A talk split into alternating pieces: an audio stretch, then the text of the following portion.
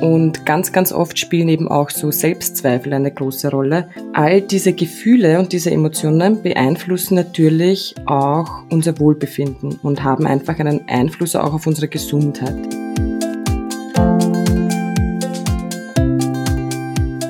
Herzlich willkommen beim Podcast Happy Schilddrüse von Marina Riegler, Viel Fit Mom. Viel Spaß beim Zuhören.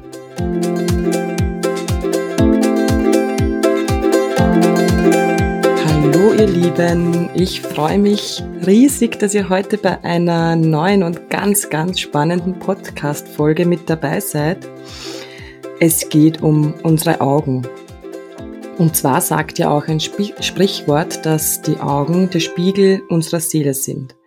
Aber was steckt hinter dem Sprichwort wirklich dahinter und was hat das jetzt eigentlich alles mit der Schilddrüse zu tun? Vielleicht fragst du dich das auch gerade. Deshalb möchte ich noch mal ganz kurz darauf eingehen, auf unser Immunsystem, das ja quasi hinter der Autoimmunerkrankung Hashimoto dahinter steckt, ein fehlgeleitetes Immunsystem, das ja unsere Schilddrüse quasi angreift und dadurch die Schilddrüse entzündet wird.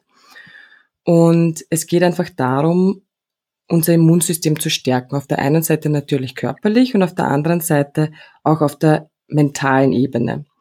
Und zu dieser mentalen Ebene gehört eben diese emotionale Selbstfürsorge. Das heißt, dass wir unser Selbstbewusstsein und unser Selbstwertgefühl einfach stärken.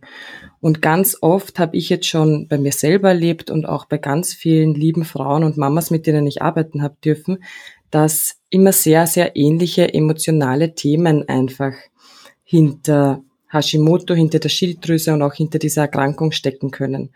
Ganz oft steht einfach das Gefühl damit in Verbindung zum Beispiel nicht gut genug zu sein. Nicht schön genug, nicht schlank genug, nicht was auch immer, einfach nicht zu reichen. Oder auch dieser Perfektionismus, dieser Leistungsdruck, äh, sich selbst zu machen, weil man alle Dinge unter einen Hut bringen möchte. Oder auch ein Gefühl der Hilflosigkeit. Und ganz, ganz oft spielen eben auch so Selbstzweifel eine große Rolle. Und all diese Gefühle und diese Emotionen beeinflussen natürlich auch unser Wohlbefinden und haben einfach einen Einfluss auch auf unsere Gesundheit. Und deshalb sind diese emotionalen Themen so wichtig, weil sie lösen einfach innerlichen Stress in uns aus. Und dieser Stress führt natürlich dann wieder dazu, dass es uns mit Hashimoto halt wiederum nicht so gut geht, wie wir es uns eigentlich wünschen würden. Und genau dieser emotionale Dauerstress, den kann man halt, mit dem kann man halt umgehen lernen, wenn man auch umgehen lernt mit diesen emotionalen Themen oder sich diesen emotionalen Themen auch bewusst wird zum Beispiel. Und deshalb habe ich die liebe Melanie heute hier bei uns, weil sie genau diese Themen auf den Punkt bringt mit ihrer Arbeit, mit ihrem Sein. Sie ist eine Frau, sie strahlt über das ganze Gesicht. Ich finde, sie kann wirklich diese emotionalen Themen so auf den Punkt bringen, dass du wirklich fühlst und spürst, was sie meint und sie kann das so gut beschreiben, wie es einem da einfach wirklich geht. Liebe Melanie, magst du dich ganz kurz vorstellen und was über dich erzählen? Hallo, liebe Marina, danke schön für deine Einladung. Ja, natürlich gerne. Ähm, ja, was kann ich euch von mir erzählen? Also Melanie Kogler, diplomierte Iridologin, seit 2018 hauptberuflich selbstständig mit der Iridologie, äh, ist eben die Iris-Diagnose, zusätzlich noch die Numerologie, also als diplomierte Numerologin. Und was macht mich noch aus? Ich lebe mit meiner Familie, mit meinen zwei Kindern und mit meinem Göttergarten am Land, äh, wirklich weit weg vom Schuss, da, ja, wo sich Fuchs und Hase gute Nacht sagen. Und, und das war so der Einstieg 2014, ja, in meine berufliche Tätigkeit, weil ich da genau in diese Gefühle hineingeschlittert bin, die du jetzt gerade alle aufgezählt hast. In der, ja, Hitze des Alltags und in dem, was wir alles leisten und tun müssen. Und da habe ich mich dann interessieren angefangen dafür, was da dahinter steht, wenn es dann eben nicht gut geht und bin dann eben über die Iris-Diagnose gestolpert und darf da jetzt ja, hauptsächlich Ladies, aber auch Männer begleiten, um sich selbst ein bisschen besser kennen und verstehen zu lernen und das Übel an der Wurzel zu packen. Also nicht am Symptom herumzudoktern, sozusagen, sondern eben wirklich an die Ursache zu gehen, an die Wurzel zu gehen. Genau, ja, das ist auch genau mein Ansatz und auch meine Herangehensweise.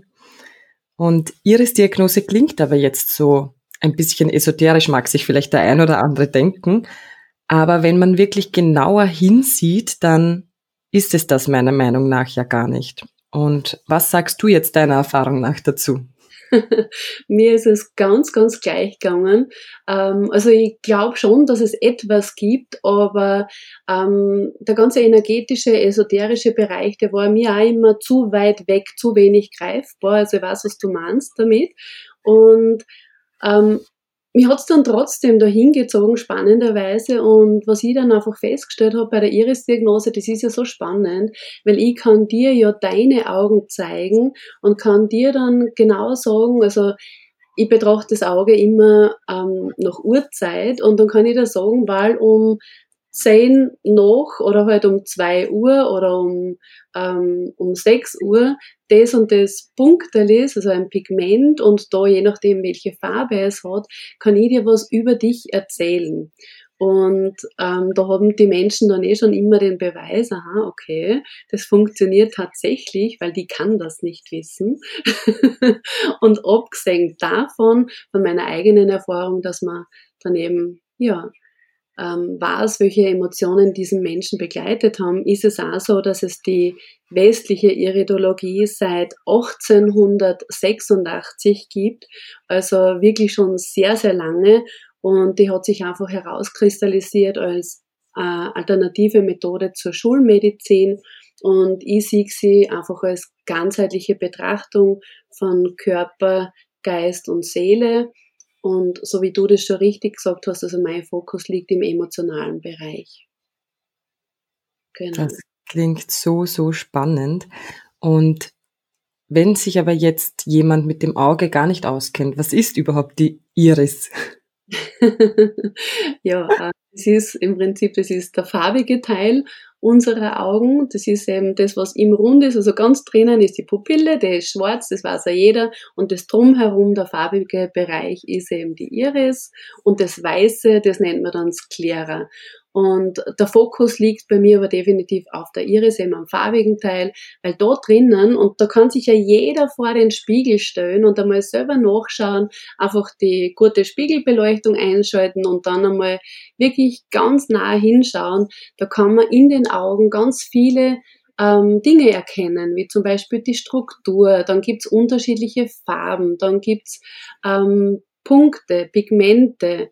Ähm, dann gibt so, das schaut aus wie kleine Löcher, das sind dann Lakunen. Also es gibt ganz, ganz viele unterschiedliche Zeichen in deinen Augen.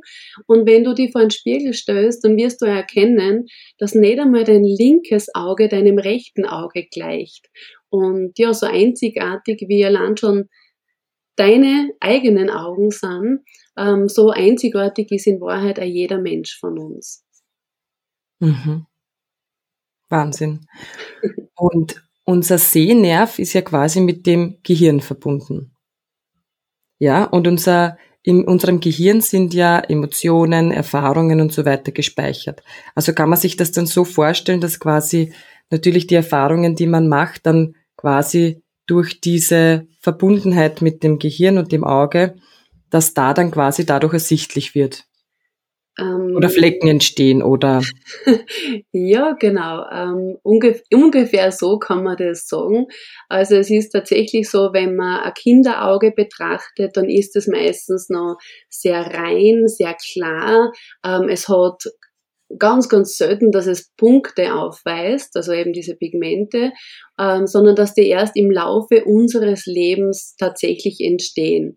Und wenn man dann äh, das Auge einer zum Beispiel 70-Jährigen vergleicht oder einer 80-Jährigen, dann hat es meistens viel mehr, ähm, ja, noch viel, viel mehr Zeichen, weil die ja schon viel mehr gefühlt hat. Und es ist auch so, dass sich nur Gefühle, die uns sehr lange begleiten und die ja, die uns vielleicht außertürlich beschäftigen, in den Augen dann manifestieren. Also alles, was so zum Leben dazugehört, das ist dann eher was, was sich nicht abzeichnet in den Augen. Was nehme ich da ein Beispiel? Beispiel ist, wenn jetzt Großeltern versterben, dann ist man auch traurig. Das ist aber eher was, was zum Prozess des Lebens dazugehört und ähm, was einen dann nicht irgendwie negativ prägt. Wenn man jetzt aber zum Beispiel in jungen Jahren jemanden verliert, der einem sehr nahe gestanden ist, dann kann man sich sehr, sehr sicher sein, dass man das dann auch in den Augen anhand eines Pigmentes erkennen wird. Das ist jetzt zwar ein ganz dramatisches Beispiel, was ich da hervorgeholt ähm, habe, aber da, da ist es einfach dann so richtig, richtig ersichtlich. Und bei den kleineren Dingen ist es eben auch, wie lange beschäftigt uns das, wie lange begleitet uns das. Und man sieht dann in den Augen eben Gefühle und Glaubenssätze, die uns lange begleitet haben und somit uns geprägt haben. Genau, das ist das. Mhm, mhm.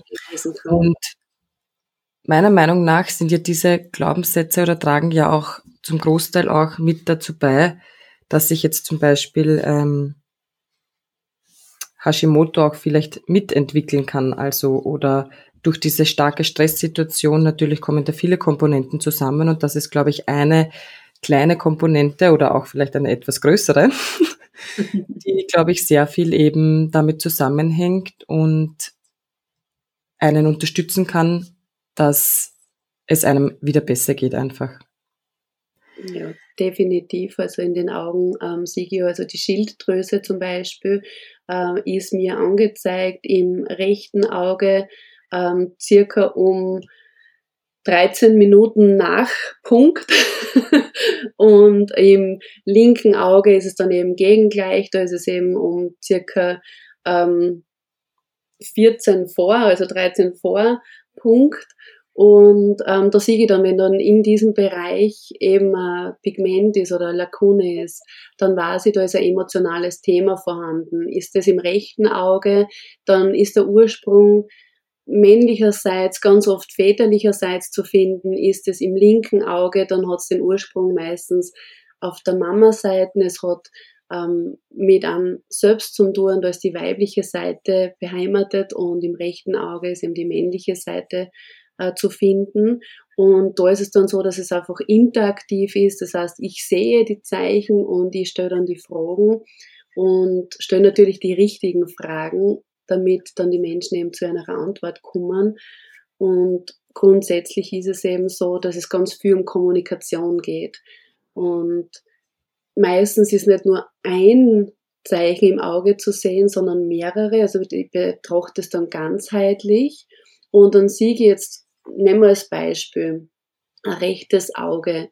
Ähm, da ist in den ersten fünf Lebensjahren eine Trennung passiert. Das kann dann sein, dass ich das Sieg im Bereich Reinheit, Unschuld, ähm, weil eine Traurigkeit vorhanden war.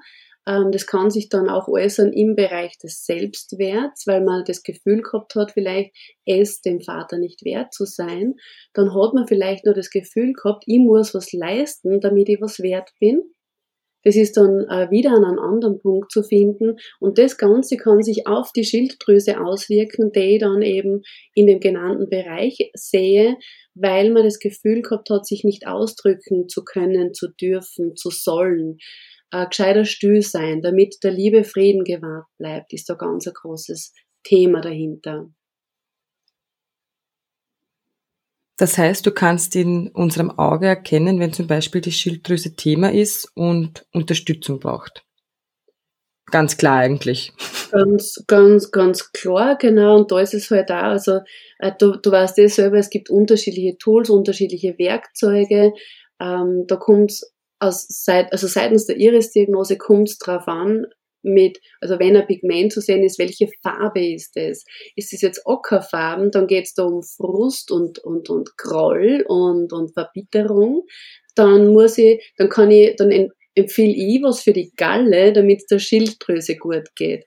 Ist jetzt ein dunkelbraunes Pigment drauf, dann geht es um Traurigkeit, da geht es um, ja, um, um tiefste Traurigkeit, um, um die tiefsten Gefühle, vielleicht manchmal sogar Richtung Hass gehend. Und da würde ich dann eine Leberreinigung empfehlen, damit es der Schilddrüse gut geht. Also das ist ja. sehr, sehr komplex und natürlich jetzt schwer zu erklären. Und ja, deswegen habe ich auch immer wieder eben kostenlose Analysegespräche und Webinare, damit man sich ein bisschen was vorstellen kann einfach. Genau. Und welche konkreten Tipps würdest du jetzt geben, um damit umzugehen? Konkrete Tipps hättest du jetzt gerne? so. Also grundsätzlich, der aller, allererste Tipp, den ich geben würde, ist natürlich je nachdem, wo man steht. Also grundsätzlich sollte man es natürlich immer ärztlich abklären. Man sollte ein Blutbild machen lassen, damit man weiß, wo sind überhaupt die Werte. Wobei äh, wir beide wissen, dass das nur äh, bedingt aussagekräftig ist, aber man kann es zumindest einmal von dieser Seite abklären lassen. Und wenn man diese Seite abgeklärt hat, dann bin ich auf alle Fälle ein Befürworter von Eigenverantwortung. Das heißt, nicht damit abfinden, sondern sich wirklich intensiv damit beschäftigen. Woher kommt's? Äh, warum ist es da? Was will es mir sagen? Und da geht es dann oft wirklich darum, dass man sagt, okay, ähm, jetzt schaue ich mir das an, nehme ich mir genug Zeit für mich selbst. So wie du das eingangs gesagt hast, das ist ganz oft der Stress, dieses Leisten, dieses permanente Tun, Machen und höher, schneller, weiter. Nehme mir mal aus dem zurück ähm, und schaue mal auf mich. Ähm, ganz oft Begleiterscheinung bei, gerade bei Hashimoto-Patienten ist es, zuerst alle anderen, dann lange nichts und dann einmal sie selber. Ähm, das heißt, da wäre es wichtig, einfach auch diese Balance zu schaffen äh, zwischen Geben und Nehmen. Und das ist dann aber immer so leicht gesagt, ja, Balance, schau mal auf die selber. Mhm. Wenn man auf das schon nicht weiß, wo an der Kopf steht und wenn oft der Körper leer ist. Also dann kann man sich das vorstellen wie ähm, das schönste Auto, das aber keinen Treibstoff hat. Das heißt, du kannst noch so gut ausschauen, ohne Treibstoff kannst du nicht leisten. Das heißt, der Körper kehrt versorgt. Ähm, der Körper kehrt mit allem versorgt, was wir über die Nahrung einfach zu wenig zu uns kriegen.